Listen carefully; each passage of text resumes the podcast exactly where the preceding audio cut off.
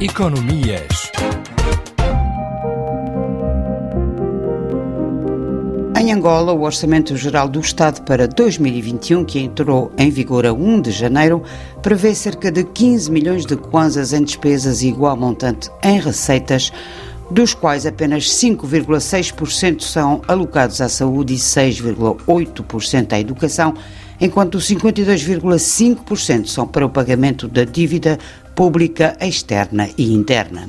O ativista social Rafael Moraes considera que com a pandemia da Covid-19 em pano de fundo, este orçamento vai agravar a pobreza, o desemprego e as desigualdades territoriais em Angola. Ouçamos sempre que o governo leva ou, ou, aprova, o Parlamento aprova o orçamento geral do Estado, a percepção do, do, cidadão é comparar e ver, sobretudo, naquelas rubricas mais sensíveis, eh, se por acaso houve melhoria em relação ao orçamento anterior ou então que continua na mesma.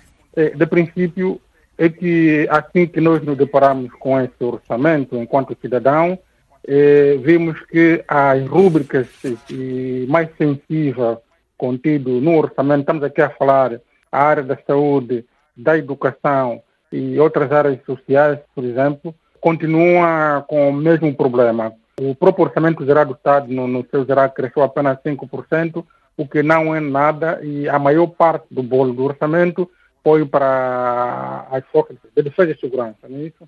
Então, entendemos que a pobreza, que os problemas anteriores vão continuar porque não houve melhoria. Continuamos sempre com problemas dos hospitais sem medicamentos, continuamos com a educação sem qualidade e depois agora com a pandemia piorou a situação.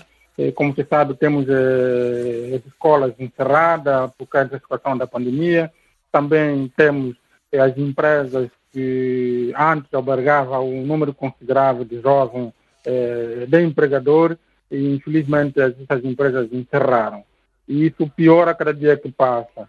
E a, a, delinquência também vai piorando, porque a maior parte dos jovens que trabalhavam agora já não estão a trabalhar. A situação está cada vez mais pior. Com essa situação, eh, em vez de melhorar a situação do setor social, para poder garantir com que as empresas que encerraram sejam efetivamente abertas, para poder eh, enquadrar eh, os seus funcionários continuar a trabalhar, não foi possível com isso. Por isso que nós afirmamos que a pobreza eh, vai continuar exatamente em 2021 com esse tipo de orçamento que nós temos.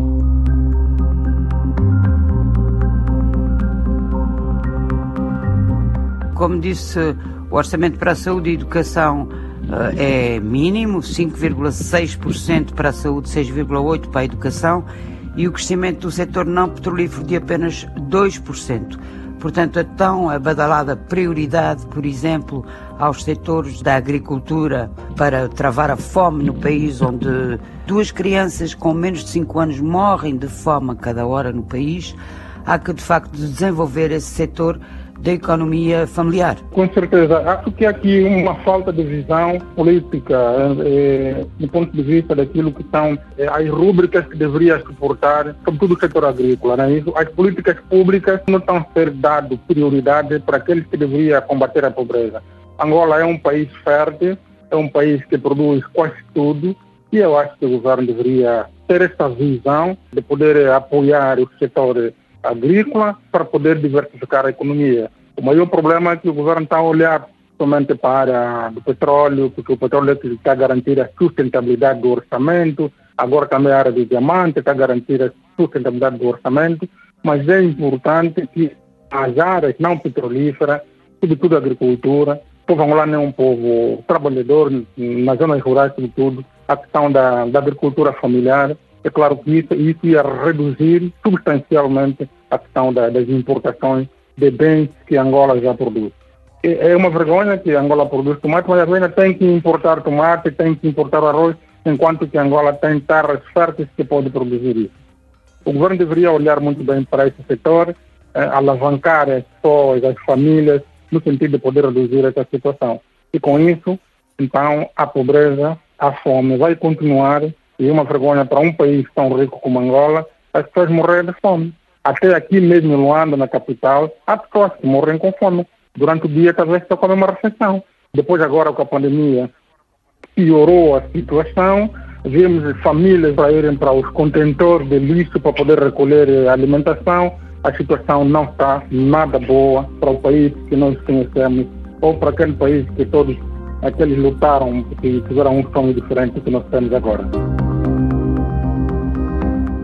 A economia angolana não cresce desde 2016, o PIB recuou de 9% e a inflação acumulada para 2021, segundo este OGE, é de, de, será de 18,7%. Portanto, tal vai, de facto, ainda dificultar, enfim, fazer aumentar a pobreza no país e as desigualdades. Com certeza. É, vê que desde que entrou a crise econômica em Angola, e uma crise que eu posso dizer que foi provocada tendo em conta o sistema de corrupção que ocorreu durante esse tempo todo. Estamos a ver agora as pessoas que estão sendo indiciadas porque houve desvio de milhões e milhões de dólares e isso criou este problema. Portanto, a economia angolana teve este problema e até hoje, claro que não está a crescer.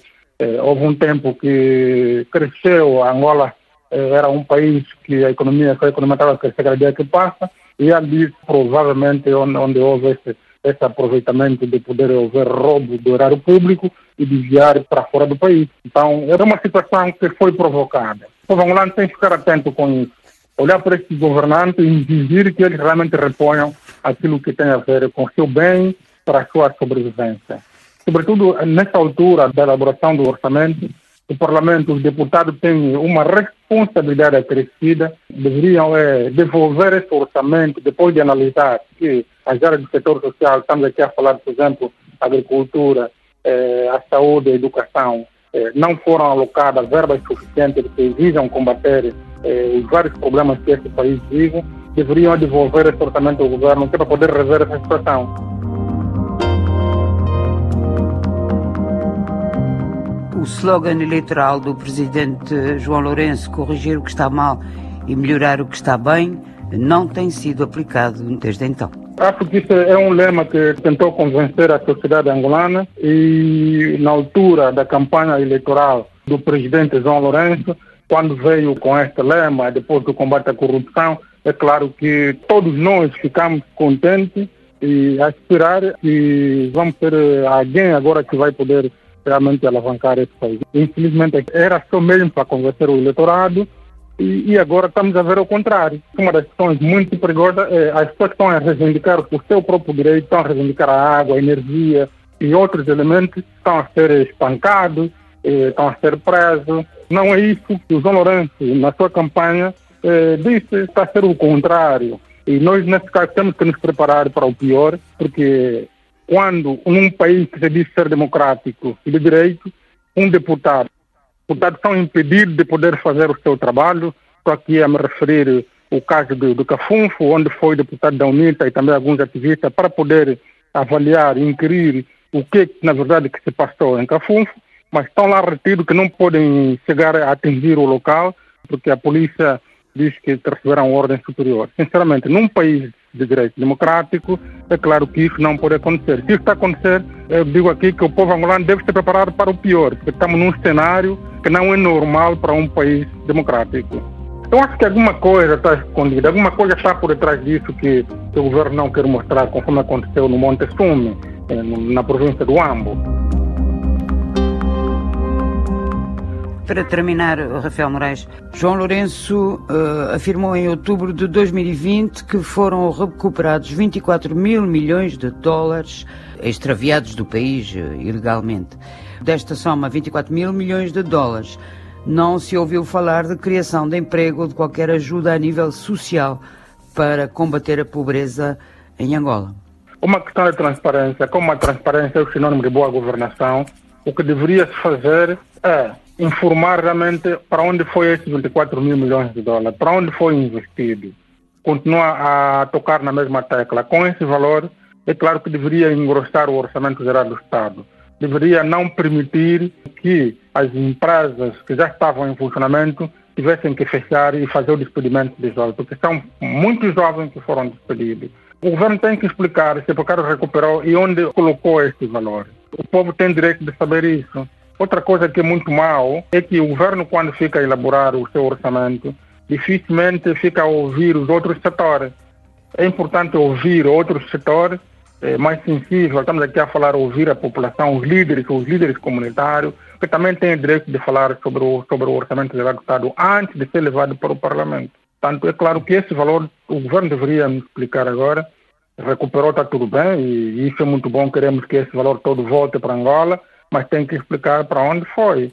E o que é que está a ajudar, que está a minimizar em termos de condições sociais do povo angolano. Tanto mais que quando fala de transparência, uh, se desconhece qual é o valor real da soma ilegalmente saída do país e colocada em paraísos fiscais. É por aí. Porque também quem está a fazer esse trabalho também é parte do problema. Sinceramente, me desculpe que o presidente João Lourenço faz parte do grupo, claro. ele faz parte do partido O problema é sistémico e, porque vem do MPLA. Sim, vem do próprio sistema e não tem como. Há aqui, há aqui pessoas que também ficam a acusar ele, que também tem os seus problemas, mas a verdade é única que ele, enquanto parte também do, do grupo, todos nós, depois de de acusarem, por exemplo, em Portugal, a investigação que está a ocorrer sobre o seu braço direito do seu gabinete, Getúlio de Costa, uma questão de mostrar que realmente está a combater a corrupção, deveria é demitir esse senhor para poder responder à justiça. Por isso é que a sociedade angolana está sempre a dizer que a luta contra a corrupção está a ser seletiva, porque há muita gente que o presidente que não pode ser juiz e réu. Sim, com certeza. Há muita gente que são conhecidos estão envolvidos nesse processo, quase na sua maioria, no partido do MPLA, os seus dirigentes na sua maioria, estão envolvidos nisso, mas eh, apenas poucos estão sendo indiciados, né? Estamos aqui a dizer que o combate à corrupção é uma teoria, uma retórica que está a ser seletiva. O João Lourenço deveria mostrar ao país, ao mundo, que está realmente a combater a corrupção. Era demitir o seu diretor do gabinete para poder responder à justiça. O ativista social Rafael Moraes, a propósito do Orçamento Geral do Estado de Angola para 2021.